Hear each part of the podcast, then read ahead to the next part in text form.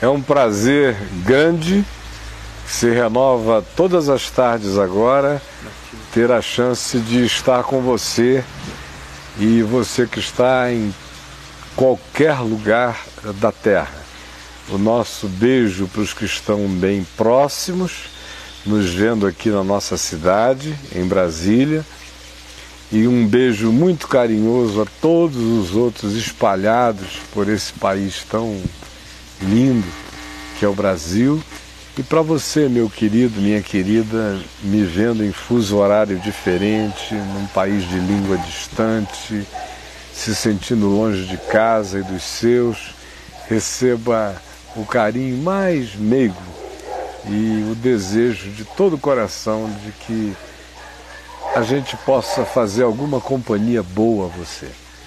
E que o Evangelho também signifique para você o encontro com a boa companhia de irmãos e da palavra. Eu quero trazer aqui minha saudação aos companheiros que estão comigo hoje aqui ajudando e participando, colaborando. O Fonseca, queridão, obrigado, mano. Eu que agradeço. Né?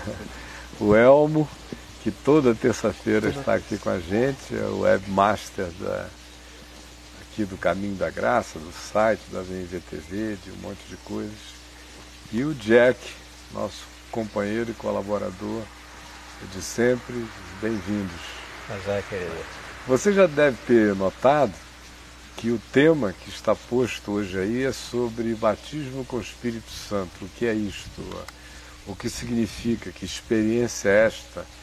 ela acontece é, junto com a conversão, ela é sinônimo de regeneração, de novo nascimento, ou ela é a chamada segunda bênção, que é, vem depois da conversão e da regeneração, e vem sobre algumas pessoas, de modo que alguns seriam batizados com o Espírito Santo e outros não. E os que seriam normalmente se entende que são os que receberam um poder especial, uma unção especial. O que, que você pensa sobre isto? Acontece como sinônimo de regeneração ou é uma segunda experiência? Ou você acredita que de fato seja algo extremamente gradual? Ou você é daqueles que acham que se acontecer tem que ser sempre na subteza? Como é que de fato você pensa, qual é a sua opinião, o que, que você imagina sobre o assunto. Para participar, você que está me vendo em algum blog da Terra, vai ter que vir para o caiofábio.com, vai ter que entrar na VemVTV, TV, vai ter que abrir a VemVTV, TV, se não é cadastrado ainda terá que se cadastrar, vai tomar de você no máximo cinco minutos é, porque é totalmente gratuito. Se você fizer isto agora, você entra no site da VMVTV, aí lá dentro à direita, se a tela estiver minimizada, e ela precisa estar para você ver o tema piscando em flash, a questão, e também como participar. E você clica, abre uma janela, que é um chat do site da VMVTV. Então não adianta tentar no Messenger, nem no Skype, nem mandar e-mail, porque esse é o corredor, essa é a porta estreita. Os outros vão poder ouvir e tudo mais, mas quem quer perguntar terá que vir através do ambiente virtual da Vem VTV. Espero que isso esteja claro e espero que você participe. Já tem gente aí se Já, a moçada já começou a entrar aqui animada, empolgada. É mesmo? É. Mas de, deixa ontem, quando a é. gente estava terminando, o nosso tema de ontem foi sobre casa mal assombrada, assombrações, pessoas, possessão. uma possessão, essa coisa toda, é. né? E teve uma pessoa aqui que fez o seguinte comentário, né? É. Já que o nosso tema foi assombração, e o comentário da pessoa era o seguinte: para que assombração maior se eu tenho minha sogra? ah, ele pediu para você não identificar eu o nome Eu não vou dele. revelar o nome dele, porque senão a casa vai cair. Né? ele vai conhecer a assombração de verdade. Vai. E também tem um detalhe, não tem exorcismo. Não tem, não tem esse, esse aí o cara só é salvo pela morte. Até que a morte separe. É, até que a morte separe. Ele, quando diz isso para a menina, não sabe o que ele está dizendo de fato é para a sogra. Não é para a noiva. É, pior que a minha mulher já é sogra, rapaz. É um problema sério isso. É, viu? É. E aí isso significa o quê? Isso significa que agora estão falando dela também, né? É. Fazer o quê? É. Não, mas eu duvido que a Rosane entre nessa categoria. Você acha? Não, de jeito nenhum. Não, ela não é sogra. Tem, tem sogras que jamais serão sogras. É, né? Já estão cobrando aqui a história de ontem que você prometeu, hein? A história de ontem, o, o Elmo também chegou aqui. O que que se... É, Caio, você ontem terminou é, contando sobre esses fenômenos, essas impressões aí.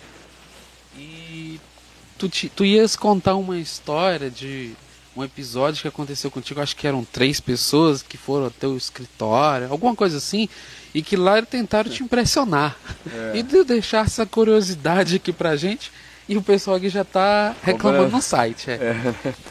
É, foi no ano de 1999, mais ou menos em fevereiro de 99.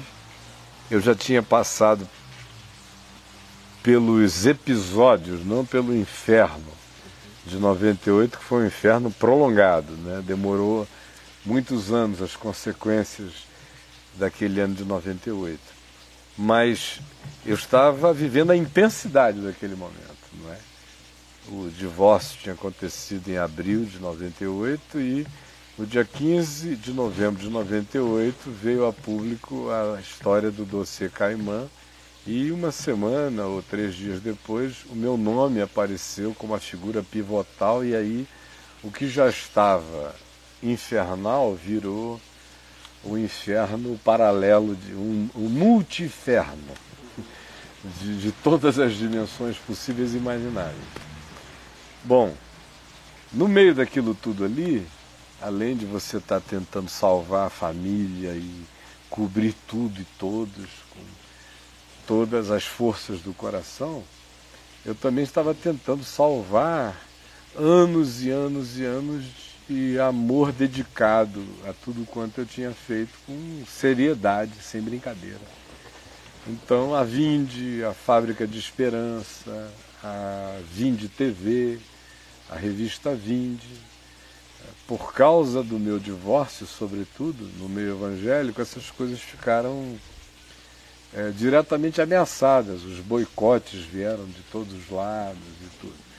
E eu querendo ver se aqueles anos de preparação não acabariam e de forjamento de trabalho não seriam jogados fora por causa de um surto. E naquele período eu fui vendo o que, que já não dava para segurar. E a primeira coisa que não dava para segurar era a Vinde TV. Era uma operação muito cara. E aí eu me preparei para tentar vender. E havia um empresário cristão, querido ele, um irmão bom, e a esposa dele também, uma pessoa por quem eu tenho muito carinho. E eles eram muito ligados à Donep naquele tempo. E ele me ligou dizendo, olha só, reverendo, é, eu tenho uma proposta de compra para Vender TV, para Vinde TV, e gostaria de levá-la para o senhor aí agora. E eram seis da tarde e eu tinha que estar no aeroporto do Galeão no máximo sete e meia para pegar um voo para a Flórida naquele dia. E eu expliquei a minha urgência. Ele disse: Não, já estou na Avenida Brasil. Se o senhor esperar dez minutos, eu estou aí. Nós fechamos isso rápido. Aí eu fiquei esperando. De repente, ele me aparece lá com duas pessoas que eu não estava aguardando, ou três, além dele, mais três. Um senhor é, com uma cara de muita sobriedade, um senhor de 65 anos, magrinho, vestido assim à moda é, evangélica, pentecostal, bem sóbria, com terninho, e ele quietinho. Ao lado deles havia um senhor de cor forte, talvez um rapaz de uns 40 anos, musculoso, sarado, muito falante, extrovertido. Juntamente com esse outro, havia um que carregava assim uma cara tipo bicheiro, aquele bicheiro da zona norte, zona oeste do Rio, uma camisa toda estampadona, aberta até aqui assim. Corrente. É, correntona, aquele negócio, assim, muito cheio das, Das mães? das manhas e dos balanços e não sei o quê. E aquele meu amigo ali, empresário, que era normalmente um homem quieto, a esposa dele era muito mais extrovertida do que ele, ele mais silencioso, palavras mais comedidas. E eu fiquei sem entender absolutamente nada. Aí virei para ele e falei, meu irmão, o senhor me telefonou. Eu lhe expliquei da minha situação em relação ao horário, a minha urgência. O senhor disse que o tema era este, este, este. E agora eu estou surpreso, porque o senhor chegou aqui com várias outras pessoas e me parece que o tema delas não seja o que o senhor me propôs. Aí ele disse é que eles estavam comigo no carro, aí quando souberam que eu viria ter com o senhor, é, pediram insistentemente para vir fazer uma oração. Eu, Por você? por mim. Eu particularmente eh, já não gostei, não é? Eu não sou esse tipo de pessoa aberta para brincadeira de oração. Eu escolho quem ora comigo. Ou então tem que ser gente muito séria, porque na molecagem ninguém chega para orar comigo. Eu não, não brinco de oração. Então eu olhei, mas eu fiquei com tanta piedade dele. Achei que ele estava assim tão Ele, ele tá precisando inocente de oração, né? tão inocente na história toda, que eu peguei e falei, então tá bom, meu irmão. Aí, pelo visto, o seu assunto não dará tempo, porque eu vou ter que sair correndo. Senão vou perder este avião, não posso deixar de chegar na Flórida amanhã de madrugada. E aí, é, eles deram as mãos. Esse moço de cor negra que era o mais forte, deu um passo à frente, largou os outros mais ou menos atrás, veio, patolou a mão aqui assim no meu peito, botou a mão pá, uma aqui, veio com uma outra, botou aqui no meu ombro, e eu que não estou vindo de trás da coluna, fiquei olhando aquela história toda, senti que tinha um clima esquisito, e deixei todo mundo, eles fecharam os olhos e começaram a orar e eu fiquei aqui na penumbra. Mudo no padre. Ah, mas né? totalmente. Tinha uma coisa dentro de mim dizendo que algo esquisito iria acontecer. Eu também já travei o ombro do moço. Na hora que ele botou a mão aqui no meu peito, eu travei o ombro dele, o braço dele aqui, porque eu digo, esse moço, quando ele menos perceber, ele está de joelho aos meus pés. Eu, quando eu puxar, travando, ele vai cair aqui e vai ter que conversar com um homem pela primeira vez na vida dele. Porque eu sabia que tinha armação. Aí eles iniciaram lá, Olá, Barachuas, oh, que bala boa, todo mundo falando em língua, e esse aqui diz agora, Senhor, chupando o cano, agora e agora, aí ele começou, agora vem o fogo, agora vem o fogo, Senhor, Primeiro a água, a água, manda o rio, Senhor, manda o rio, Senhor, o rio, o rio, vem o rio, o rio. E ele tentando forçar o meu peito, cada vez que ele dava aquela forçada, ele sentia a minha travada aqui. Né? aí, aí vai, vai, agora vem o rio, agora vem o fogo, agora vem o fogo. Na hora que ele começou a dizer agora vem o fogo, eu senti a presença de um deles dar um passo para trás, atrás de mim. E eu também senti que alguma coisa tinha sido largada no chão, como quem joga para trás, assim, a três metros de mim, eu de costa, na penumbra do negócio. Mas sentindo tudo. Aí ele começou a gritar, e agora é o fogo, é o fogo, é o fogo. Aí deu- houve aquela explosão. Bah! Aí o sofá do meu escritório na fábrica de Esperança, que é aquele preto que está ali dentro da nossa sala de estar, subiu, meu amigo.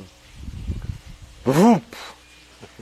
Aquela fumaceira, uma sala enorme, toda fechada, e secretárias do lado de fora. Que isso, gente. E o sofá deu aquela voada, a fumaça, o tapete, o carpete, queimou e rolou todinho. E ele, fogo, aleluia, o fogo caiu. Quando ele veio com essa do fogo caiu, eu puxei. Aí ele, ele é que caiu de joelho na minha frente. Ele não esperava. Não. Ele pensou, Você calçou alguma coisa? Não, Só- já estava calçado. Ele, a mão dele se calçou em mim. Botou a mão aqui, eu travei o ombro dele, ele já estava travado. Quando eu puxei, ele veio. Eu era a parede. E ele não tinha o que fazer, a não ser se ajoelhar. Isso é defesa pessoalzinha básica de jiu-jitsu, né? na esquina. Então, ele já estava ali de joelho. Aí eu cheguei, parei e falei: quem foi que jogou essa bomba? Aí ele, reverendo, não, reverendo, foi o Senhor que nos visitou. Eu digo, o Senhor eu conheço. E o diabo também. Isso aqui foi obra de homem. Quem de vocês jogou a bomba? Não, mas ninguém jogou bomba, eu digo, jogaram. Na minha terra o nome disso é catolé. Aqui é cabeça de nego, aquela bem grandona. Jogaram. Quem jogou?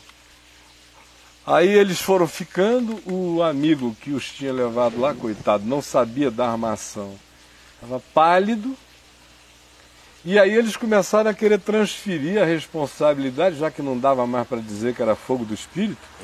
Pólvora para todo lado, tapete queimado, sofá levantou, aquela palhaçada. Isso é verdadeira macumba que É. fazem com pólvora, né? É, aí eles começaram a querer transferir a culpa para as secretárias do lado de fora. Ah, devem ter sido elas que jogaram lá fora. É, Deus, mas que- Aí eu falei, olha, todo mundo aqui trabalha comigo há milênios. Todos sabem como é que as coisas são. É uma impossibilidade até física. Entre o carpete e a porta, Não passa. não tem como passar, meu querido. Aí elas já estavam aflitas lá, o pessoal da cidade de secretaria, eu abri a porta. Falei, alguém chegou aqui de fora? Não, senhor. E eu falei, olha, esses senhores estouraram uma bomba aqui dentro estão dizendo que veio aí de fora. Alguém chegou perto e não. Eu digo, então muito obrigado. Tranquei a porta. Pronto. Agora é comigo. Olha, agora deixa eu falar uma coisa com vocês. Vocês são charlatães, farsantes, falsários. E a logiquinha de vocês eu conheço. A lógica de vocês é a seguinte, o chamado reverendo Caio Fábio está todo ferrado. E nós vamos lá porque ele deve estar fragilizado, precisando de ajuda, de oração, disso, daquilo, daquilo outro, e na hora que o fogo cair, ele vai ficar tão na nossa mão que nós vamos ser os, os, os empresários de qualquer que seja o caminho dele. Eu quero dizer a vocês que vocês não sabem nem quem é o diabo. Porque se vocês conhecessem pelo menos o diabo, vocês não brincariam de diabo. Pelo menos o diabo, eu não queria nem que vocês conhecessem a Deus. Pelo menos se vocês conhecessem as trevas, vocês não viriam brincar com isso. Deus ninguém aqui conhece. E a mim também não. Porque eu quero dizer uma coisa a vocês. Se eu estivesse ferrado do jeito que vocês pensam que eu estou, vocês iriam apanhar aqui até não poder mais. Eu iria arrebentar, quebrar vocês aqui dentro, hospitalizá-los. Não vai acontecer, é porque eu continuo mesmo. Porque eu não mudei em nada. Porque a minha consciência é a mesma. Porque se eu estivesse no estado que vocês esperavam que eu estivesse, coitados de vocês tendo vindo fazer uma brincadeira dessa em nome de Deus e do diabo e do Espírito Santo, sabe mais lá do que aqui dentro da minha sala vocês estão acostumados a enganar as pessoinhas por aí, a fazerem esses truques e a ganharem dinheiro, e inclusive de empresários que são tão pagãos quanto todos os demais, que adoram uma macumba também, e uma enganação e uma enrolação. Abri a porta, falei agora vocês, por favor, retirem-se todos e fiquem sabendo que eu vou estar de olho em vocês firmemente. Eu não quero mais ouvir falar que vocês estão fazendo fogo descer do céu. Pelo amor de Deus. Aquele não, né? Não, Aquele esse, não, não. esse aí não. E aí eles foram embora, o pobre do homem que os levou, passado de vergonha. Eu dei uma acalmada nele, separei as coisas, não fique pensando que eu achei que o senhor era cúmplice disso. E nem tão pouco que o, o senhorzinho de terninho que estava lá fosse, porque ele também levou um susto, coitado. Ele era um pastorzinho da Assembleia de Deus que estava ali de gaiato. Os dois é que eram os homens do esquema. O, o que veio supostamente orar comigo e o, e o auxiliar de bicheiro que deu os passos para trás e jogou a cabeça de negro embaixo do sofá. Né? Então essa era a história. De... Agora, sobre isso, eu tinha uma pergunta. Quantos fantasmas não assolaram a sua vida nesse vale de, de, de sombra, de assombração uhum. que você passou? Houveram fantasmas humanos te assombrando, assombração física do corpo, fraqueza? Houve, por exemplo, alguma vez você pensar que, que nunca mais se seria usado por Deus como você tem sido, meu irmão? Houve a luz, como foi a luz do seu pai para você como, como ajuda? Como foi isso? Uhum. Olha só, é... desculpa se. No início, no meio daquilo tudo, você não tem nem muito tempo para pensar em nada, né? É um corredor polonês. Com a mídia acampada à porta da sua casa nos Estados Unidos, aqui em qualquer lugar você 45 dias no jornal. O Estadão foi 45 dias sem parar com aquela história. Né? Quem parou primeiro foi o Globo. Os primeiros 25 dias de televisão você sabia que você era a primeira notícia de todas as chamadas. E com todas as consequências desgraçadas do, do processo de abutre da mídia né, do que ela fomenta, do que ela inventa, do que ela promove, do que ela cria. Porque a, então, a jornalista, a, a, a trabalho sério é trabalho não Não, sério. e aquele trabalho ali foi um trabalho todo feito em cima de, de falsificações, foi tudo mentira, de ponta a ponta. Mas isso é uma outra história, longa. Bem orquestrada, teve uma, uma contração de inteligência extremamente bem orquestrada, né? E depois aqui de longe eu fui entendendo aonde eu tinha estado, porque eu mesmo não tinha noção de 20% do que estava acontecendo.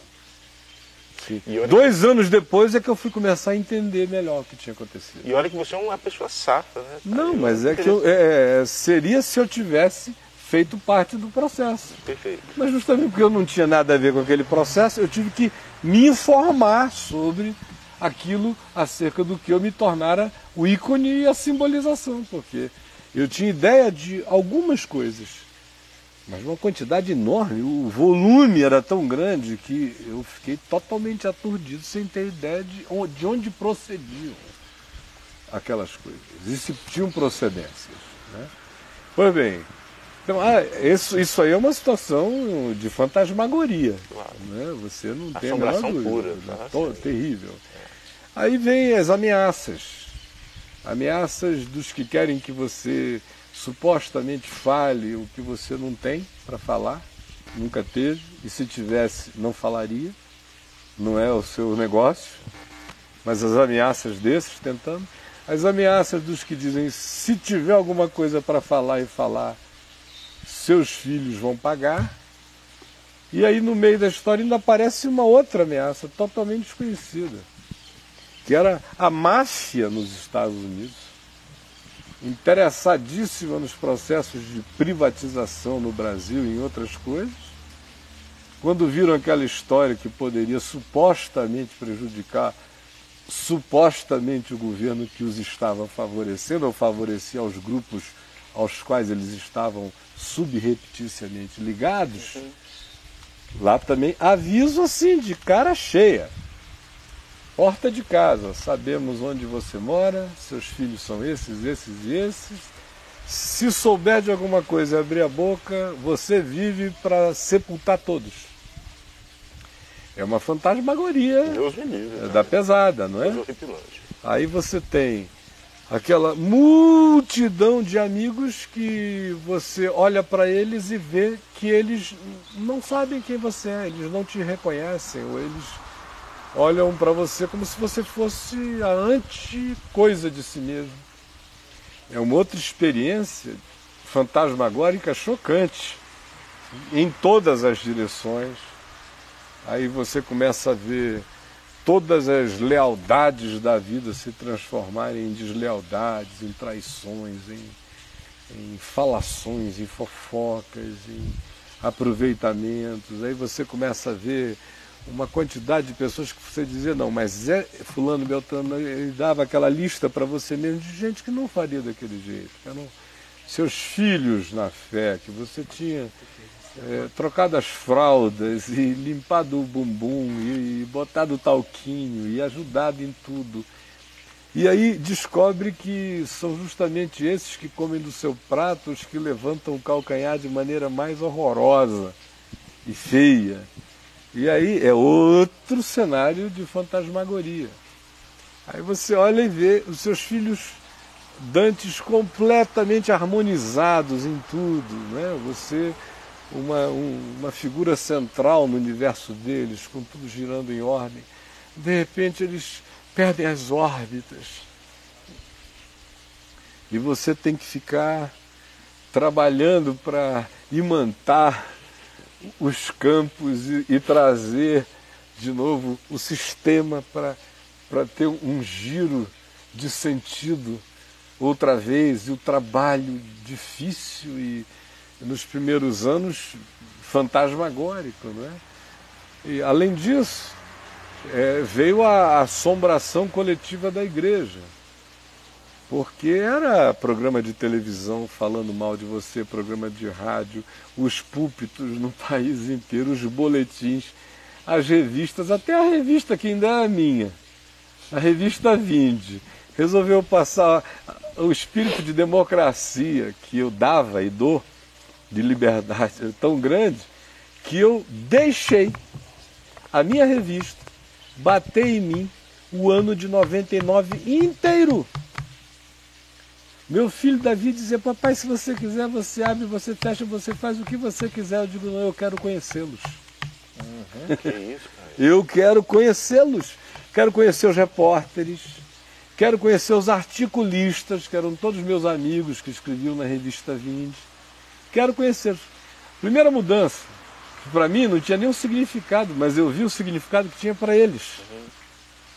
E, e a falsificação de um monte de coisas dos íntimos, íntimos, íntimos, eu era o Caio na intimidade e publicamente falando, eles já me, me tratavam de pastor Caio. Escrevendo, quando eles aludiam a mim, era o reverendo Caio ou pastor Caio. Para mim isso não significa nada, mas veja só, na edição seguinte eu virei Caio na revista do editorial até o final. Vamos ver o que que Caio diz, o que que não sei o que, Caio errou, Caio isso, Caio aquilo, tal, tal, eu só lendo, e eles pensando que eu não estava enxergando Essa- o tratado. eles- Não tem nada de sutil nessa não, mudança, eu não, né? não para mim isso não tem nenhum sentido. Eu só fui vendo era o que que- o que, que existia dentro deles, não é? Que tipo de carinho, que tipo de reverência, que tipo de qualquer coisa, ou que que amores amargurados eram aqueles, que paixões invejosas eram aquelas, que doenças eram aquelas. Então eles me foram extremamente úteis como amigos de Jó, escrevendo ali o que quiseram, não só na minha revista, mas em muitas outras. Amigos meus que tinham meu telefone. Se quisesse era só ligar, Caio, ó, esclarece isso aqui, meu irmão. Mas ninguém ligou. E todo mundo ficou cheio de certezas, certezas baseadas no Globo, no Estadão, na Folha, sei lá onde. E nenhum telefonema. E eu vendo o, o desdobramento todo é meio fantasmagórico, porque você vai vendo um monte de gente sumir, virar miragem diante de você, desaparecer, ser abduzida, não sei para onde, ficar só a carcaça vazia, com olhos sem, sem vida para você mais. E outro cenário fantasmagórico. E as fantasmagorias interiores, né, das suas culpas profundas, e as minhas eram abissais, porque é, eu nunca fui menino, eu com 18 anos não era um menino, era um homem. Com 21 anos, todo mundo me tratava com respeito que se dava a um ancião, porque eu não brincava de viver, nem de existir, nem de nada. Aí, as gravidades interiores na minha vida sempre foram muito fortes. É, sem comentar nem nada, nem coisa alguma, mas supondo que o meu casamento anterior tivesse sido apenas um casamento profundamente fraterno, carregado de amor fraterno, de todos os respeitos, mas não com aquela presença da conjugalidade psíquico-animal que um, um, casamento precisa ter também, ainda assim, e ainda que exposto aos milhões e assediado de todos os modos e formas possíveis e imagináveis, durante aqueles 25 anos que eu estive casado, eu nunca, não tem ninguém para contar que pegou na minha cutícula. Que eu troquei um sorriso estranho num lobby com alguém. Mas tinha mulher que ia bater na porta do meu quarto de madrugada no hotel, de, de camisolão transparente, implorando para entrar. Crente, mulher de presbítero, de pastor, o crente que sabia que eu estava hospedado no lugar tal, morava na cidade, ia se hospedar naquele hotel para ficar sem que eu soubesse, tentando ver se me enlaçava. E olha, nunca me foram tentação.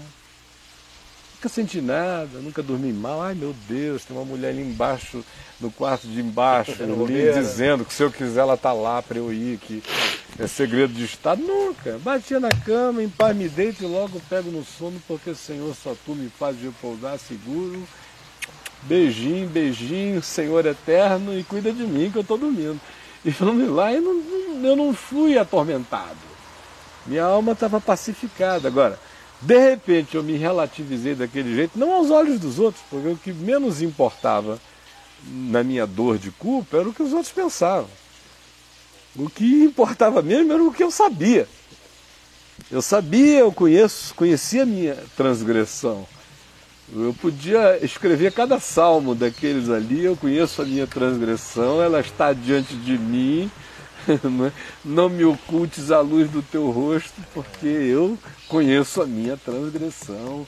Meus lombos ardem, meus ossos estão se esfarinhando. Aí eu comecei a somatizar as coisas.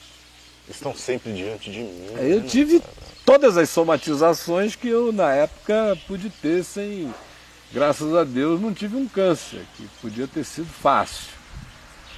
Mas eu tive aquela, aquelas doenças de guerra, eu tive algumas delas. Do sangue? O meu sangue ficou louco, virou uhum. pasta. É. Aí isso desencadeou um monte de processos também alérgicos. Eu inchava, que eu ficava, a minha mão ficava enorme, de repente a orelha crescia, aí o nariz crescia, aí a língua inchava, que os lábios ficavam enormes que eu não conseguia nem molhá-los com a língua. Os dentes? Os dentes amanheceram caindo. Fui dormir com eles todos firmes e amanheci com eles todos caindo, que eu não Essa podia tocar. De guerra, é chamada gama, o nome dessa doença. Quando eu fui ao dentista cedo, porque eu fiquei com medo de escovar o dente e cair tudo. Eu fui lá segurando a boca. Aí ele me perguntou de que guerra você está vindo. Tá brincando? É. Aí eu falei, por que? Ele falou, ó, porque isso é uma doença de guerra e não é tão comum. É no fronte mais pesado. Hoje em dia a gente nem tem mais nessas guerras aqui eletrônicas. Isso é, é remanescente da Segunda Guerra, quando, quando tinha aquele encontro cara a cara, que na trincheira dava essa doença chamada gama os dentes às vezes caem todos. Gama no sentido de gengiva? A frocha, é, é. De gengiva. A frocha cai. De estresse, de, tensão. De estresse. E aí, várias outras coisas que eu não vou narrar aqui, que senão seria uma conversa geriátrica demais do que foi acontecendo, mas fantasmagoria, sem cessar. Aí a última pergunta sua foi se eu parei, chegou uma hora que eu disse, não, eu não quero mais pregar, nunca não, mais o senhor vai me usar. É, se você pensou que nunca mais seria usado como você é hoje usado, graças a é Deus. É claro que sim. Você chegou a pensar isso? Claro, muitas vezes. É, no meio daquilo tudo, e aquela culpa tão profunda, que eu não tratei com dentro de mim com leveza. Como você trata com é, os outros? Do lado de fora, eu tentei ser leve comigo. Eu, eu tinha um barquinho pequenininho de segunda mão que eu comprei lá na Flórida. Eu gosto muito de água. Ah, eu perseguia navio. Eu enchia o meu barquinho num barco de 20 pés, uma lanchinha. Aí eu via aqueles transatlânticos passando lá no Caribe, lá no meio. Às vezes eu. Ia para ver o que, que eu, eu ia até encontrar o navio no meio do oceano, fazer uma volta nele assim e voltar. Eu me salvei com o pé no chão na praia todo dia. Falei, se eu apanhando desse jeito, fechar a porta de casa, fechar a porta do quarto, deitar na cama, eu vou morrer. Então eu vou me salvar na natureza, em Deus. Acordava cedinho e ia para o mar ficava exposto à luz, ao sol, água gelada. Quando batiam aquelas angústias de morte, eu pulava na água e eu nadava na água gelada, em alto mar, nadava, nadava, nadava, voltava para a lancha, subia na escada e era agonia, porque o telefone não parava de tocar nem na lancha, era uma loucura. E eu tentando me salvar daquilo tudo, né? Então, do lado de fora, quem olhasse podia até achar que eu estava é, é ele está indo bem. Não, eu só não era alienado em relação ao que poderia acontecer de somatização em mim, física, emocional e psicologicamente, se eu não extravasasse aquilo tudo para o mundo mais presencial, natural, exterior possível. Porque o movimento inteiro era para introjetar o universo todo que havia se desconstruído dentro de mim, como culpa, angústia, depressão e tudo. Eu falei, se eu deixar, eu não vou suportar. Forcei o movimento inteiro para o lado de fora. Não se infornou em casa. Né? Não, para o lado de fora. Todo, todo para o lado de fora. Você, Aí, sabia, você sabia que você estava tratando de você. Né? Claro. Por exemplo, o livro Nefilim, uhum. Eu escrevi como uma terapia pessoal, era ali tem em código a história inteira do dossiê Caimã que eu conhecia, está todo em código lá.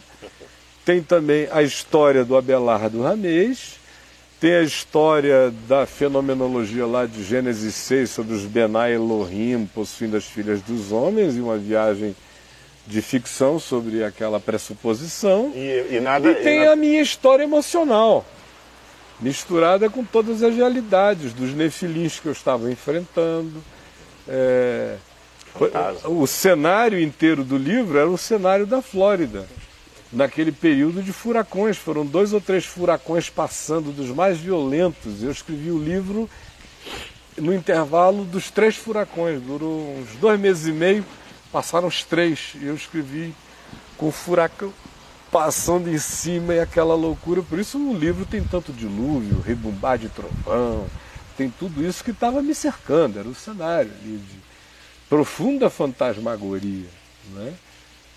E então, claro que houve ocasiões no meio daquilo tudo que eu disse o que muita gente disse na Bíblia, né? Eu sou como um caco quebrado aos teus olhos o, livro de Lamentações era o meu livro, né? Eu, eu sou o que não é. E essa era a minha confissão o dia inteiro, né? Eu estou morto, Senhor. Eu sou o vale de ossos secos. O que quer que vá acontecer é só se o teu espírito decidir. Porque eu não tenho, eu não posso. Ah, quando eu escrevi aquele livro lá, o Nefilim, foi terapia pessoal, foi salvação interior, foi tentativa de colocar do lado de fora, de modo simbolizado, o, o movimento inteiro de coisas acontecendo lá de dentro, inclusive a, as, as, famílias, as impossibilidades, o, o, o vínculo aqui que não iria se transformar numa coisa contínua, numa família que o Abelardo tinha, mas que não estava fazendo parte daquela aventura de agonia. Aí depois aquela viagem dele lá para a era pré-diluviana, para aquele mundo, para uma família perfeita, da ordem de Melquisedeque, que era de um lado a minha construção psicológica do, das décadas que eu tinha tido de uma vida harmonizada ali. E de outro lado era também a projeção esperançosa de que algum dia aquilo voltasse a acontecer uma outra vez. Mas para mim quase impossível. E em relação à pregação, eu ouvi tanto nos dois primeiros anos que ninguém mais nesse mundo queria nem ouvir o tom da minha voz. Você ouviu essa, essa Ah, mas bilhões de vezes, não só no, em todos os lugares, mas diziam até na televisão. Não é? Quando o Silas Malafaia, por exemplo, soube que eu estava retornando da Flórida ao Brasil em novembro de 99, ele gastou uns dois programas de televisão inteiros pregando sobre isso. Se eu quisesse voltar para o Brasil, que voltasse. Mas que eu pusesse a minha bunda. E, e, a expressão dele era essa: vai ter que botar aquela bunda no banco e ficar ouvindo a gente para o resto da vida. Não, aí eu prefiro o inferno. Nunca mais prega. Fala sério. E o cara com uma alegria nunca mais prega, vai botar aquela bunda no banco e nunca mais vai pregar o evangelho. É, eu só posso ouvir uma alegria do diabo no negócio hum, desse, claro. né? Uma, um eco satânico. Ninguém celebra isto. Ninguém. De ninguém. ninguém. É, ninguém. Sim, simplesmente não. Só ninguém. o diabo aqui se alegra com coisa. Então, essa é uma expressãozinha de milhares de ecos idênticos, né? Do Hernandes e o Rodovalho aqui em Brasília pedia para o pessoal que comprava as minhas fitas cassete aos milhares e aonde quer que a rede deles estivesse espalhada no Brasil, que todo mundo que tinha fita minha, cassete, que trouxesse para a igreja deles, que eles iam desmagnetizar e regravar tudo com, com mensagens deles.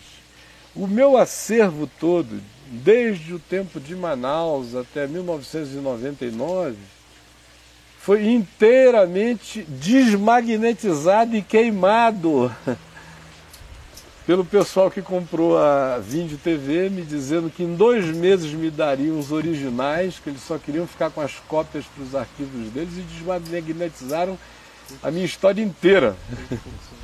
Então havia assim uma intenção muito explícita de apagar tudo. É? Houve gente muito amiga, querida, querida, que eu contava assim como o dedo, um dos dedos da mão como amigo primeira ação foi mandar carta para um bocado de gente dizendo, olha, esse cara é uma página virada. É, foi antes dele e depois dele. Agora ele não faz mais parte de nada. Ele saiu disso aqui, ó. Tá aqui acabado. Mataram, hein? É, então, enterraram. Para todo lado. Uhum. Então no meio daquilo tudo, eu sinceramente pensava o seguinte, eu vou continuar escrevendo, porque eu sei que sempre vai ter gente em algum lugar sendo beneficiada Agora, pregar nessas igrejas eu não quero nunca mais nem ouvir falar disso.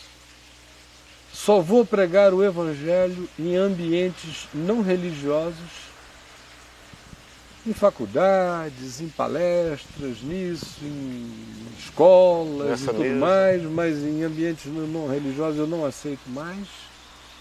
E se Deus restaurar o mínimo de tranquilidade junto aos meus filhos, eu poder olhar outra vez para os meus filhos, porque foi tudo muito súbito, estava todo mundo muito bem, no dia seguinte estava tudo um horror. Se eu puder olhar de novo para eles e vê-los numa constelação de harmonia, e eu tiver, eu tiver paz no meu coração, eu pensava, eu considero seriamente uma mudança para a África. Para gastar a minha vida até o fim entre Angola, Moçambique, Guiné-Bissau, Suazilândia e alguns outros países africanos de fala inglesa, que não for, que não entendem português, pregando o Evangelho, mas aqui eu não quero mais. Claro que isso veio dentro de mim. Quando a Adriana me conheceu, é, em junho de 2000, portanto eu já estava divorciado há mais de dois anos, e o, o que tinha que ter dado certo não tinha dado, eu estava num processo de um monte de, de novas resoluções quando eu a encontrei, e ela que tinha a vida inteira me ouvido pregar a palavra e que me considerava a pessoa que a havia à distância, a discipulado no Evangelho. E aí a gente se encontra, começamos a namorar e tudo mais, a sair, foi tudo súbito. Eu também disse, ó, eu sou um homem novo, mas assim, idosíssimo. um ancião de. Sou avô. De, de não tenho ainda. tempo para ritos nem brincadeiras. Se for, será. Se não for, não é. Agora, se for, é para ser e já. Então, vamos viver com intensidade o que a gente pode dar de nós mesmos um para o outro nos próximos três meses porque em três meses eu queria estar com o meu coração muito certo de que se isso aqui é ou não tem chance de ser, porque a priori pareceu chegar já sendo desde a eternidade. Então eu queria ter certeza. E foi súbito demais também. Sim. Aí quando ela me ouviu falar a primeira vez, a ela que eu iria escrever, já tinha escrito Nefilim, nós nos conhecemos na publicação dele já tinha escrito Tábuas de Eva que estava pronto. E eu li para ela em voz alta, no nosso terceiro encontro, li o livro inteiro. E já estava na página. Mesmo, né? Já estava na página 386 do terceiro livro daquela trilogia, que era Em Busca de Issa, que era fazer. a usar essa história dos esotéricos de que Jesus andou pela Índia uhum. e fazer Jesus mesmo, entre 13 e, e 27 anos de idade, andar pela Índia para eles verem que Jesus andando em qualquer lugar da terra ia gerar a mesma confusão. com o Brahmanis, com todo mundo.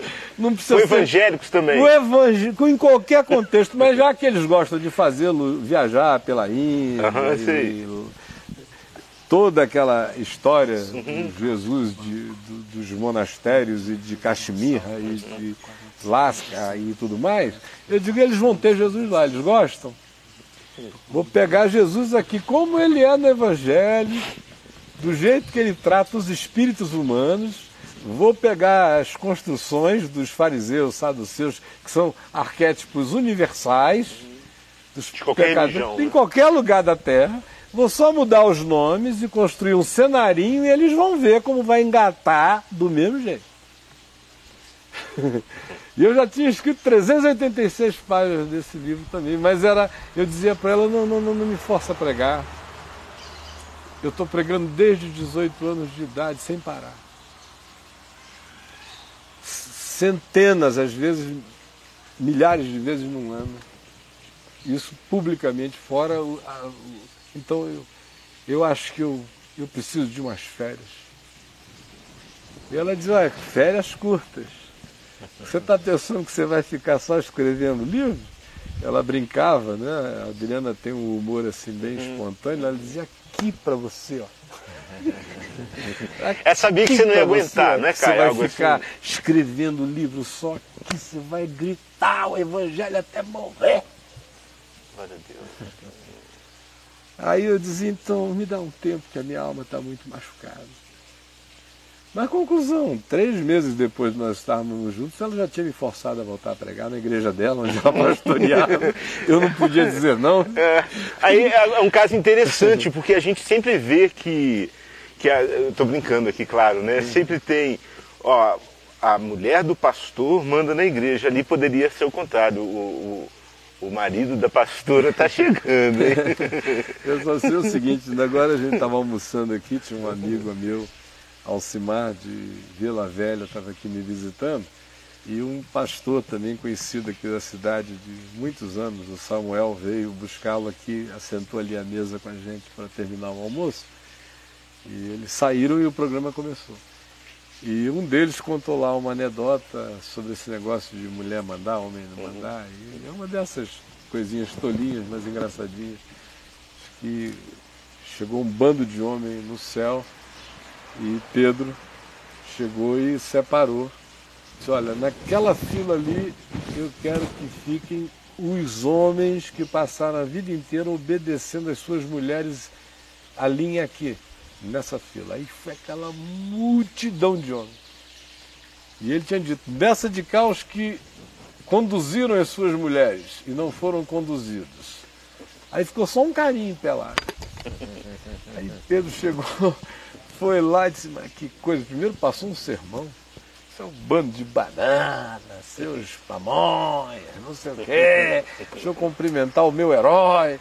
Escute, meu amigo, parabéns você então foi o cabeça da sua mulher em casa? A gente falou, não, não sei não, eu vim para cá porque ela disse que era o melhor lugar para eu ficar esperando por ela, aguardando a vez. então, é, ela começou a dizer, ah, por favor, prega domingo. Aí lá e fui eu, pregando lá. E, ele, e, os olhinhos de quem estava te ouvindo pela primeira vez depois, como era? Da igreja dela? Devia, ser, devia Só adorar, de não? amor e paixão, aquele povo ali não mudou comigo em nada na igreja dela, ela não deixou ninguém mudar em nada, ficou todo mundo limpo de olhar. Eles foram, a Silvinha, que é a pastora lá, uma igrejinha, um grupinho pequeno, o marido dela, o Curso, e as senhoras e senhores que se reúnem ali, foram de um bem terapêutico para o meu ser inigualável no carinho, no acolhimento, na não história acerca de qualquer história, no, no me deixar absolutamente em casa à vontade, na normalidade de todos os tratos, nos reconhecimentos naturais de todas as coisas. Então eles foram anjos de Deus no meu coração, aqueles irmãos da comunidade cristã é o Shaddai, na Urca, que agora se reúnem ainda na Urca, não mais na mesma casa, mas num outro lugar. E a Adriana esteve ali, 16, 18 anos, pastoreando junto com a Silvia, aquele grupo de, de pessoas. O pastor Washington de Souza, que era um amigo nem tão íntimo de antes, ele era das Assembleias de Deus, uma figura rodada, malandra, já viveu a beça na vida, foi superintendente do grupo Silvio Santos, Ponto Frio Bonzão, não sei o quê, um cara que conheceu todas. Aí foi para a Assembleia, ficou lá um tempo, depois não aguentou o peso do legalismo, acabou saindo, começando uma comunidade independente no Leblon, no Rio. Mas quando eu conheci como presidente da Associação Evangélica Brasileira, eu e ele como um dos associados, representando Assembleias de Deus, ele era da Assembleia. Foi nesse ínter, enquanto essas coisas aconteciam comigo, que ele saiu de lá e começou a comunidade dele. E ele, quando soube que eu botei o pé no Brasil, no dia 1 de novembro de 99, ele foi um dos primeiros a sair loucamente atrás do meu telefone, me achar, dizer, por favor, venha, venha pregar, e eu não queria ir, não queria. Aí ele conseguia me arrastar duas vezes por semana, as terças e as quintas, para um programa de televisão que ele tinha na Band Rio, de três às quatro, ao vivo, ou às vezes gravada, e lá ia eu só pela amizade, porque ele era um cara legal. Outro, Paulo Leite, presidente das igrejas congregacionais até há poucos meses atrás, foi durante anos. Também um ser imutável, amigo de sempre. Guilhermino Cunha, pastor da Catedral Presbiteriana do Rio, que é meu irmão, meu amigo querido, imutável no nosso vínculo a vida inteira. E foram esses os que mais não me deixaram ter folga para não pregar. Adriano inaugurou a era, o Washington continua insistindo, o Paulo Leite em seguida começou a dizer, não, vem por favor, um domingo por mês, prega aqui, de manhã cedo, pelo menos, por favor, a hora que você quiser, e ia. Ou então reunia seminaristas da faculdade teológica deles uma manhã inteira, ou parava as aulas para todo mundo ficar ali me fazendo perguntas e conversando, e a Bíblia aberta. E ele foi importantíssimo nisso. E o Guilhermino, na catedral, que apesar de na época ser presidente do Supremo Conselho da Igreja Presbiteriana do Brasil, nunca quis ser mais presidente do Supremo Conselho da Igreja Presbiteriana do Brasil do que meu amigo. Sempre foi infinitamente mais meu amigo, meu irmão, que me conhecia do que presidente de qualquer que fosse a instituição. E já desde o início ele não, é aqui, é aqui, fica aqui comigo, queria que ficasse lá. Eu tinha as minhas resistências, não jamais a ele, nem a catedral, que é é, é comunidade do meu coração, é, e sempre será, mas é porque eu sabia que se Deus tinha me tirado daquela coisa toda, é porque o caminho, se fosse haver um caminho novo, não seria mais dentro de nenhuma instituição. Nenhum. Isso eu tinha convicção inarredável dentro de mim. Aí ele começou a me convidar para ir dar aulas para classes conjuntas da escola dominical da catedral, e reunia todas as classes, eu ia e tal. Ficava aquele buchicho em São Paulo, entre os presbiterianos, como é que o presidente do Supremo Conselho fica convidando esse homem que não quer mais nada com a igreja presbiteriana, nem com evangélicos, nem com religião, nem com nada para ficar aí dando aula lá. E ele dizia, olha, Antes eu chamava, agora também, porque ele só mudou em relação a isso aí. O evangelho está melhorando. Tudo que eu estou ouvindo só está ficando melhor. Tem coisa nova vindo. É, então ele sempre foi o mesmo. Aí, bom, aí veio o café com graça.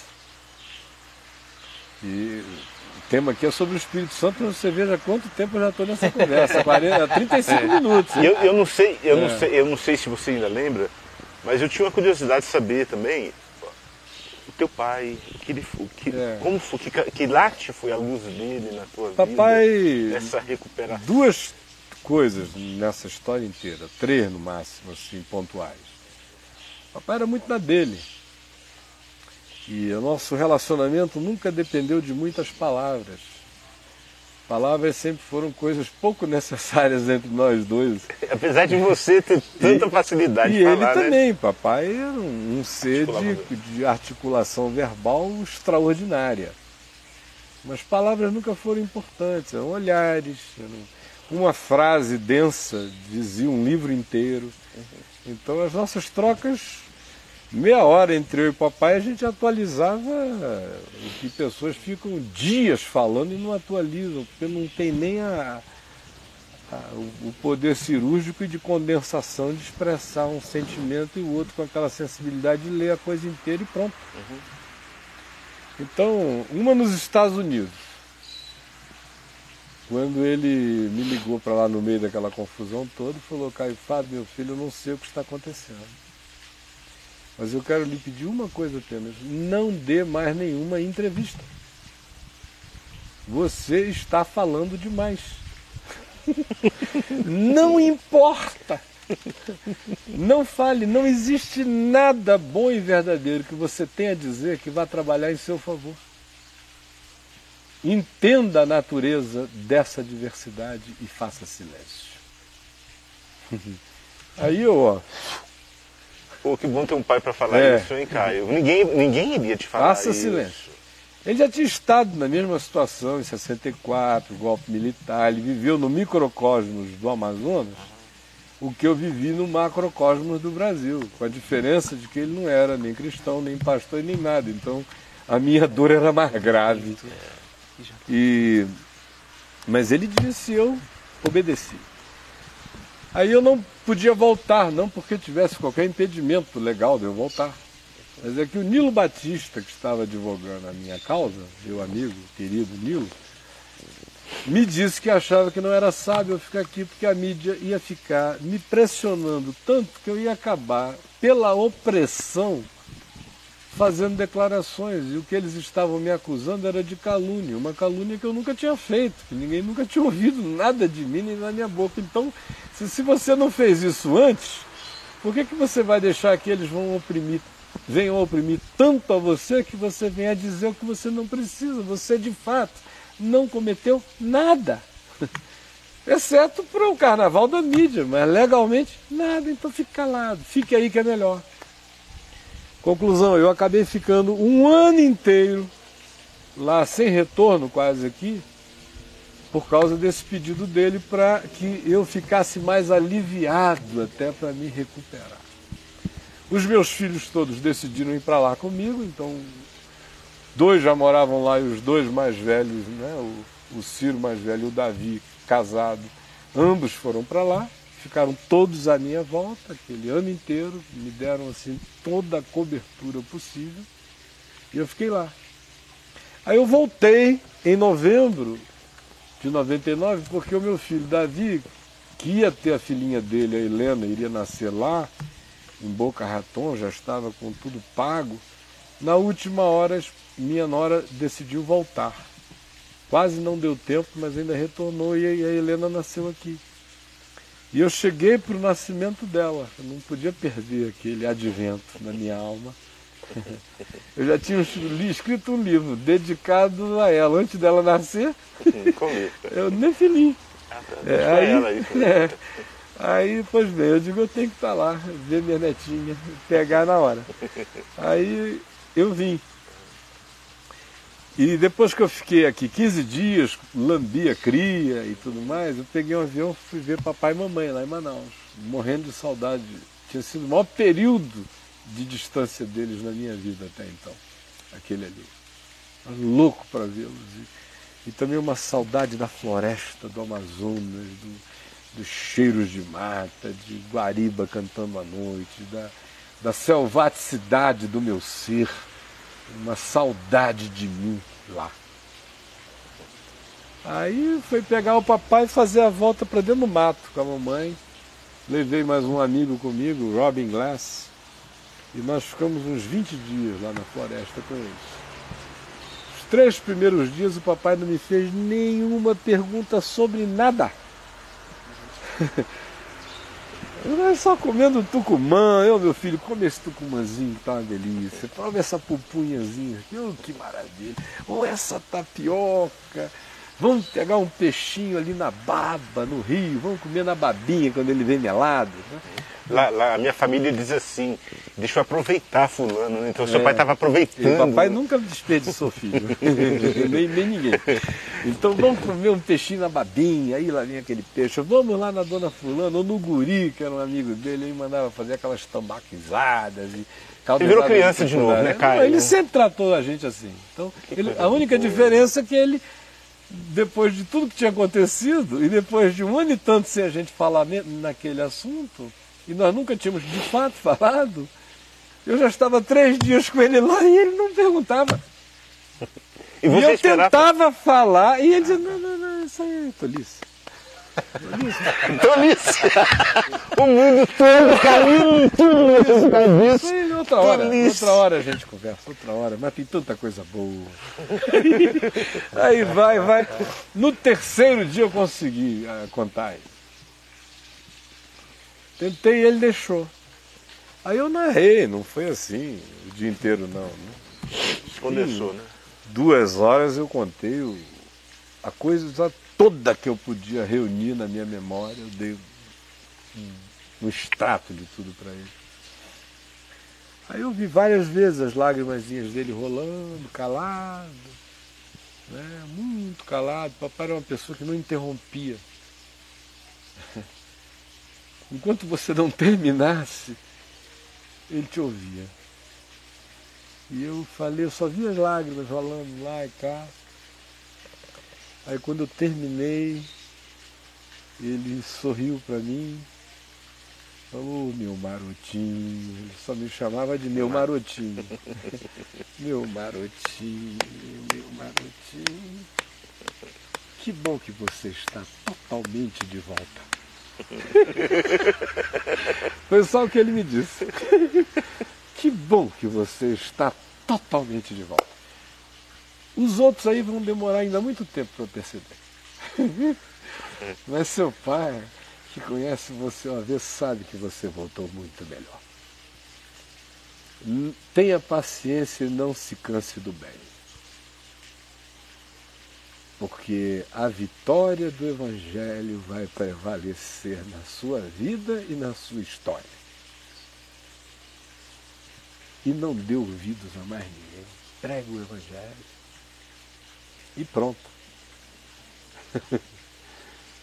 Não teve mais assunto. E o terceiro aspecto importante nesta história que você perguntou foi o café com graça. Porque ele vendo que eu estava pregando na igreja da Adriana, na catedral, no congregacional, às vezes uns amigos aqui e ali, eu ia seletiva, selecionava dessa. Só gente muito sincera que eu aceitava estar perto. Aí, é, mas ele queria algo com uma liberdade pessoal para eu falar, sem ser num outro ambiente, mas num ambiente criado por pessoas que quisessem me ouvir, com as liberdades interiores que eu tinha e que papai sabia. Porque a vida inteira o papai sabia que eu tinha infinitamente mais a dizer do que eu dizia, porque o povo não aguentava suportar. Seu pai sabia? Sabia. A minha tese sobre o Melquisedeque, que eu escrevi garoto, com meu pai ao lado assistindo tudo, quando eu terminei, ela deu um problema de três dias no presbitério para me ordenarem. Sério, três cara? dias. Como é que foi essa me parada ordenarem aí? no terceiro. É longa a história. Longa. Outro dia eu pergunto. Quando acabou, meu pai virou e falou, meu filho, Seu pai essa- já tinha ouvido? Não, já. E, e eu, ele, eu li a tese para ele toda. Antes de- Duas, três vezes antes de ler lá para ele. Ele escreveu o prefácio da tese. Dizendo que concordava com tudo. ele era o presidente do presbitério. Ele se retirou da presidência, deixou um outro, porque ele não queria intervir. Ele ficou três dias me vendo a imbecilidade comer solta, aquele bando de perguntas, imbecil. E ele calado, eu só ouvi ele dar aquelas gemidas. Ah, meu Deus, eu tô Calado. ouvindo isso, né? Foi só depois que votaram, quase unanimemente, mas depois de três dias, houve três votos contrários, 17 em favor da minha ordenação presbiteriana. E eu não queria, não estava pedindo, não queria ir, me neguei a ir ao seminário, não queria nada, e os caras forçando a me ordenar. Pedem uma tese, eu escrevo a minha tese. Aí eles dizem, não, essa é uma tese que não é presbiteriana. Aí começa a citar, mas Calvino não tocou no assunto, o Strong não toca no assunto, o Berkoff, o, aí começa a citar aquele bando de gente. Só eles que podem. Eles já exauriram não- não- to- não todas as tem, coisas de e Deus, não será? tem, não tem. Esse é um tema que não é um tema presbiteriano. Ao contrário, é anti-ortodoxo, é heterodoxo. Eu digo, mas como que é? Se fosse heterodoxo, tiraria de dentro de mim essa paixão de pregar o evangelho. Quanto mais eu creio nisso, mais eu prego a palavra. Ah. mais eu anuncio Jesus, então que heterodoxia que tem aí? Foi bem, ao terceiro dia, uma vez votado, aí o papai pegou a palavra, assumiu e falou, desculpe, eu estava morrendo aqui, calado, de ver a loucura, a falta de discernimento espiritual dos senhores. E aí ele chegou para mim em casa, pegou a minha tese e falou, meu filho, tudo que está aqui é verdade. Aguarde pelo menos 30 anos para publicar. Enquanto isso, Que isso? pregue que Jesus é o sumo sacerdote segundo a ordem de Melquisedeque. Pregue tudo que está aqui sem dizer do jeito que aqui está. Porque com a organização que está aqui, eles não suportam. E você tem isso ainda? Não, eu fiquei tão desestimulado que eu larguei para lá, mas eu tenho na cabeça. né? Aquela e muitas outras da mesmo, do mesmo naipe acrescidas. Então, a consciência dele era sempre essa. Nossa conversa era mais ou menos como aquilo que Paulo fala lá, né? Vocês ficam achando que eu só dou alimento fraco, leite ou isso, aquilo, que vocês não, possam, não podem suportar. Mas entre os entendidos e os experimentados, a conversa é de outro nível. E com ele sempre era. Aí voltando então a ele. Ele queria a criação daquele ambiente do, autônomo. com graça, né? É. Aí eu disse a ele, a propósito de nada, que a editora que tinha publicado o Nefilim, o Tabangeva, ia mudar-se de lá e estava querendo me passar o ponto. Me elegeram para ficar com o ponto.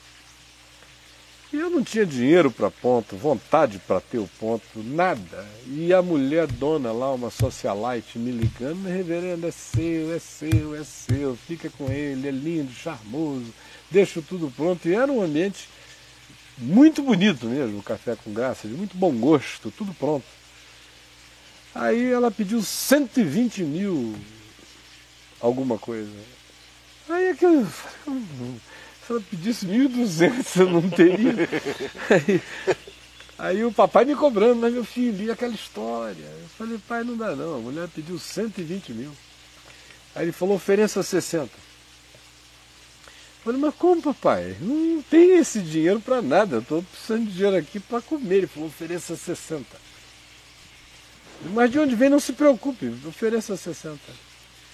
Aí eu fui, ofereci 60, eles toparam. Ele reuniu mais três amigos, juntou o dinheiro, me mandou e eu aluguei o ponto. E agora? Ponto lá prontinho. Não tinha nenhuma reclamação, tinha cadeira, tinha tudo, tinha tudo, não faltava nada. Era abrir e começar. E dentro de mim havia algum ânimo? Rapaz, a Adriana ficou dois meses para me conseguir fazer atravessar a ponte de Niterói para Copacabana, onde o Café com Graça estava para abrir a porta e iniciar as reuniões. Aí eu falei para ela, olha meu amor, se for para fazer isso três vezes por semana aqui em Copacabana, eu não estou com energia. Para vir lá da região oceânica de Niterói para cá, vamos ficar logo aqui na casa da tua mãe, que é aqui do lado. Que aí eu desço e venho, só Deus sabe com que megatons de peso eu vou chegar até aqui ainda. Os primeiros seis meses foram muito difíceis lá no Café com Graça. Porque ia assim, 30% de gente querendo me ouvir e ouvir o Evangelho e 70% de curiosos de todas as igrejas do Rio querendo ver o Homem-Elefante, um, um freak. Uhum. Foi naquela mesma época da sua primeira entrevista na Eclésia? Não, aquilo já era. A Eclésia foi antes, foi em, foi quando eu vendi a, a Vinde para a Eclésia. Mas eu lembro de uma entrevista sua na Eclésia. Então já não é a primeira, já deve ser a segunda é a segunda, terceira. então, a segunda. É. é. Mostrava uma foto de você pregando lá no Café com Graça. Não, era na igreja do Washington. Do Washington? Era, desse Washington. Ah. O Café com Graça só veio abrir no final de agosto de 2001. Porque eu fiquei dois meses enrolando. Ah. A gente alugou em julho de 2001. Sim um ano depois de eu ter conhecido a Adriana lá. Uhum. Mas aí, aí quando começou era segunda, quartas e sextas. E a pesada, meu amigo, porque tudo que eu tinha recebido de honra humana a vida inteira, porque eu fui muito pouco maltratado, ministerialmente falando, na vida. Eu passei a ser maltratado de 98 para cá. Antes disso, eu até ficava angustiado. Porque se eu era um profeta, era um profeta com honra demais. Tanta honra que já parecia um falso profeta. Eu disse, meu Deus, eu só prego o evangelho, não estou fazendo média com ninguém. E fica essa unanimidade toda. Tem alguma coisa esquisita aí. Pois bem, é... mas eu, os maus tratos que eu tinha recebido tinham sido muito bons lá em Manaus, no início. Eu fui muito perseguido os primeiros três anos, porque tinha batido em muita gente, dado surras. Então agora que eu era crente, ficavam me humilhando, me provocando para ver se eu brigava, se eu saía do sério. Fui mais provocado do que você não imagina, é porque o Senhor Jesus se tornou o meu Senhor mesmo, senão eu teria partido para hospitalizar algumas figuras ali, que viraram o diabo de folgados. E eu, Muito folgado, né? onde esse cara não pedir, sabe o que ele está fazendo. Jesus um, um tempinho, você é, dá um tempinho aí, que agora eu vezes eu falei, assim, eu, às vezes eu orava em público, Senhor Jesus, me segura, senão eu quebro esse homem inteiro nos próximos 30 segundos. Tem piedade dele e de mim para eu não fazer essa loucura. Mais de uma vez eu falei isso em voz alta. Mas eram essas bobagens que logo passaram. No mais, era sempre honrado, praticamente insensado. Eu vivia expulsando o incenso de cima de mim, dizendo que eu odiava isso. E quanto mais dizia que não gostava, mais fazia. Pois bem, aí de repente, é, olha aqui, todo tipo de exposição que eu tive na vida. Isso praticamente sem hostilidade. Uhum. Em Bangu 1, quando eu chegava lá, eu virava anjo do Senhor para os ma ma maiores malucos do Rio. Qualquer favela, ambiente político, Senado, Congresso, empresários, é, boca do lixo, malucos, em qualquer lugar, todo mundo no respeito e no carinho. Os que não concordavam comigo me respeitavam visceralmente até no desacordo. Aí de repente foi aquela avalanche de, de trituração, diabolização. Né?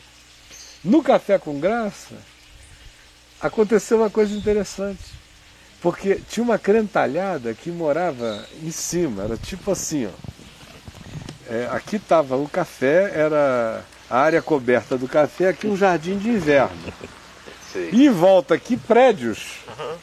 De modo que você entrava pela Nossa Senhora de Copacabana, um corredor entrava aqui, aqui tinha um ambiente, um bar sofisticado, livraria, parte de cima, não sei o quê, e um jardim de inverno onde aconteciam as reuniões e ele era vazado. Era uma das poucas áreas vazadas de Copacabana. Rapaz, não eram de fora não, mas a crentalhada jogava sacos de xixi. Eu sabia que não eram os de fora por causa da terminologia. Cala essa boca, Caio Fábio! Aí jogava aqueles pacotes de xixi lá de cima. Igual em estádio. Bah! Na geral. Defecavam em sacos de, de padaria, enchiam de cocô e tentavam me acertar lá de cima no púlpito. Às vezes era aquele espalha bosta para todo lado. Depois começaram a jogar ácido. Brincadeira. Hein? Ácido, ácido, meu irmão. Esse vidro de aço. Pá! Brincadeira. E aí, conclusão. Os frequentadores de circo que iam lá para reportar para os seus presidentes denominacionais o que, que eu estava dizendo, porque também não me deixava em paz, não é? Me matavam e não deixavam de, de, de tentar saber o que estava acontecendo. Esse pessoal foi sumindo, foram ficando só os, os convictos, que são hoje basicamente a semente do caminho da graça, no Rio de Janeiro, e, e, e, o, e o caminho da graça nasceu do Café com Graça e do site. Mas do ponto de vista comunitário foi do café.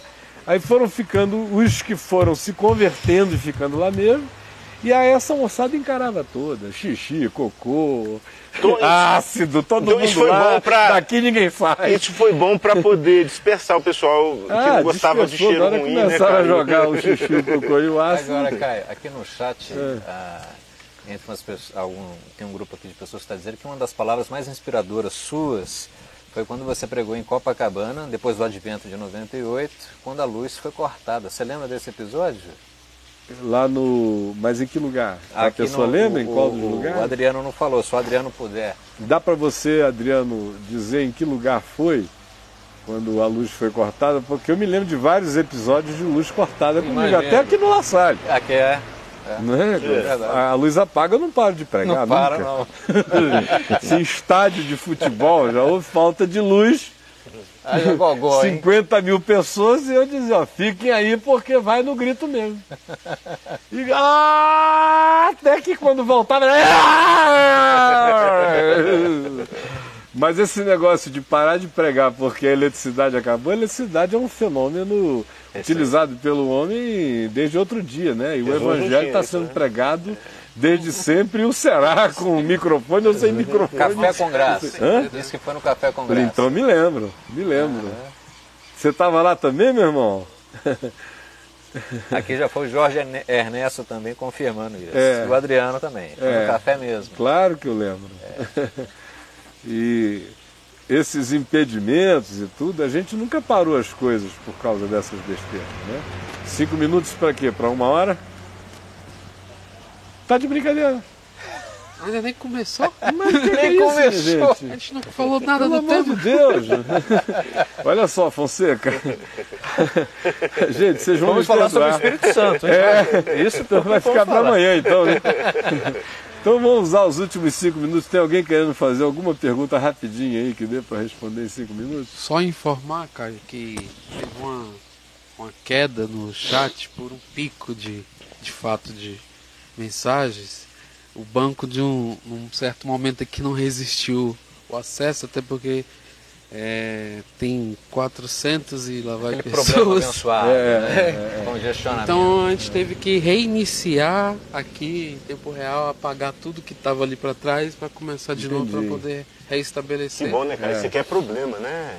Eu, é problema, mas também gostaria que os beneficiados pelo problema é. os ajudassem, se tornassem solução para o problema. Isso. Então, por exemplo, só agora dos que estão nos assistindo na VMVTV, no site, em blogs que estão repetindo essa imagem, os milhares que estão, se cada um decidisse ir lá no site e dizer eu vou adotar é, alguém ou a mim mesmo, pelo menos, ajudando a bancar isso aí, nós teríamos condição de não só continuar fazendo o que estamos fazendo, mas de ampliar isso muito mais para muito mais gente conseguir entrar, porque o risco hoje é que a qualquer momento pode cair tudo, porque a gente fica comprando, comprando, comprando banda, serviço, servidor, agregando servidor, mas o fluxo é muito maior do que os nossos recursos para agregar. Cada servidor novo que a gente agrega custa mil dólares. Então, para cobrir alguns poucos milhares, aí mil dólares, mil dólares, mil dólares, de modo que, é, no outro tempo, por exemplo, no tempo da Vinde, esses valores com os quais a gente lida aqui na VNV-TV e no site são brincadeira, né? É. É. O Edivaldo lembra, naquele Os valores ali, de hoje, é, né? Uhum. Naquele tempo lá você tinha câmera, dependendo da câmera que você ia comprar, tinha câmera que custava 100 mil dólares uma mesa de edição, Grass Valley, meio milhão de dólares. Hoje é tudo besteira, câmera é barata, ilha de edição é computador, é programa, é software. Uhum. O, é, a geração, dizer, alugar satélite para fazer o que a gente está fazendo aqui, você está pagando milhares de dólares só de, de banda de satélite, de pegar um pedaço lá de transponder para para ter 24 horas com essa qualidade de imagem. É. E agora na internet não, é tudo infinitamente mais barato. É infinitamente mais barato, mas duas coisas são reais. Número um é que os recursos que a gente tinha antes nós não temos mais. Então, é, o, o, o, o custo é baixo, mas também a qualidade dos comprometidos é bem inferior hoje em dia. O cristão de até 15 anos atrás, antes dessa onda de prosperidade, que é uma onda de egocentrismo, de egoísmo, de capricho, de autoindulgência, que é uma fábrica de medíocres, mesquinhos e ávaros, a teologia da prosperidade, foi o que graçou, antes dessa droga, antes dessa heroína, antes dessa cocaína, antes desse êxtase desgraçado chegar aqui, crente, era crente, muitos eram, o cara era generoso, ele tinha prazer em dizer cartas que eu recebia. Seu programa de televisão não chega em Jacobina, não sei da onde. Mas eu quero ser mantenedor porque eu sei que cobre 90% do Brasil, então eu quero fazer parte da bênção a outros. Olha que bênção. Isso ainda era normal. Era normal. Os primeiros anos em Manaus, A maior parte dos contribuintes do programa de televisão não o assistiam. não o assistiam, eles recebiam eram as correspondências da Vinde, dizendo as praças onde estava, e você depois ia conferir, a grande maioria dos colaboradores não estavam nem aí. Eles eram apenas meus amigos que liam meus livros, iam às campanhas, cruzadas, eventos, isso, recebiam aquele boletim da Vinde, criam na necessidade ajudavam. Hoje, total. quando o tempo que era pago aqui o sinal, que era a assinatura, tinha gente que ligava lá pro Edivaldo, pro Chico, para outros. Eu dizia, ah, tá rodando muito aqui o sinal, a gente ainda engatinhando, fazendo uma força enorme para ver se enfiava aquilo ali dentro. Tá rodando muito, eu vou cancelar minha assinatura, assim, tipo um tratamento de alguém que está. Empresário. É, contratou a Vivo. Uhum. Não é um conteúdo que ele está torcendo para dar certo, não. O amesquinhamento, o, o endiabramento assim, do espírito foi uma coisa horrorosa. Eu tenho recebido aí alguns e-mails que o pessoal até passa é, solicitando para cancelar a conta. Até por essas mensagens você fala. O Chico dispara alguns e-mails aí aleatórios, pedindo, reforçando aí essa contribuição e a gente recebe algumas mensagens assim bem mal criadas mesmo, é. sabe? É um pouco triste de ver a forma como o pessoal às vezes trata isso. É. Agora nem tá cobrando nada é de graça também. E uhum. essa aí é uma contribuição. E até isso, a gente já, já exclui conta por causa disso. Mesmo tudo... sem cobrar ainda. Já, Mano, é. Não, tem o pessoal tá tão doente. Brincadeira, né? Que é inacreditável, né? Você fica perguntando o que que a maioria dessas pessoas sabem de uhum. Jesus em si, uhum. na vida delas mesmo, na consciência do Evangelho. E para concluir, tem alguma coisa? Tem. Sim. Já que a gente falou um pouquinho sobre a tua história, para matar a curiosidade aqui, a Norma pergunta se há algum interesse seu de escrever a segunda parte de sua biografia. Por enquanto não. Por enquanto, hoje, se eu escrevesse a segunda parte da minha biografia, o Lula iria enlouquecer. Não, Brizola não, que já partiu, né? Mas um monte de gente viva por aí não iria ficar doida. E eu não estou aqui para uhum. fazê-los enlouquecerem. Eu não, não tenho essa avidez. Outro dia, um amigo meu, repórter, muito conhecido no país, esteve aqui comigo, me dizendo: Caio, você precisa escrever essa história logo é, pelo seu nome, pela sua reputação. Você é uma figura da história desse país que não pode deixar isso ficar assim. Eu falei, meu irmão, você não tem a menor ideia do nível de liberdade interior que o Evangelho me dá para não ter um pingo de preocupação com isso. Uhum. Não é nada. Olha, se depender de mim, eu não vou fazer um retoque em nada que a verdade escreva a minha história, porque eu mesmo não, não tenho essa ansiedade. Então, se um dia eu fizer isso, será porque Deus me deu mais 10, 15 anos de saúde, vida, longevidade. E se nesse tempo me mantiver, ou criar em mim uma disposição de fazer isso, que hoje, se fosse hoje, eu particularmente nem esse desejo eu teria. Mas pode ser que bem afastado disso, com tantas milhares de outras coisas muito mais importantes para contar, né? Porque afinal de contas isso já faz 11 anos. É. E as pessoas nem percebem. É. Faz 11 anos. É, voando, voando. 11. Em 2004 tivemos a primeira reunião em Brasília. É. Minha neta está com praticamente 10 anos. Uhum. Não é? A, a mãe dos meus filhos, minha ex-companheira, é minha amiga. E ainda tem gente com raiva de mim em nome dela. Até hoje. Ela é minha amiga há anos. É. É que, entre nós não tem mais isso, não tem nada, é só respeito, amizade, carinho, consideração. Né? Mas tem gente que parece que foi mais casado comigo do que, é. do que ela. Né? É. É, é, é doentia a relação. Bom, gente querida, desculpem, tá? Sinceramente, Gente, cara, foi muito legal. É? Eu achei muito legal, sinceramente. Eu, eu tenho falado edifica, demais edifica, aqui. gente, edifica. A gente. espontaneidade. Não, edifica, edifica. Eu vi isso, edifica demais. Que bom. E não deixa de ser um exemplo do que é o batismo com o Espírito Santo, né? E com fogo. Então amanhã, gente, eu prometo que a gente começa falando sobre o batismo com o Espírito Santo nos primeiros 45 minutos do nosso encontro. Os outros 45 minutos nós vamos tratar dos temas que você propuser. Por isso, imagine seu tema, o formule de maneira bem concisa, porque serão 45 minutos sobre o batismo com o Espírito Santo, esclarecendo algumas dúvidas e depois sobre temas diversos.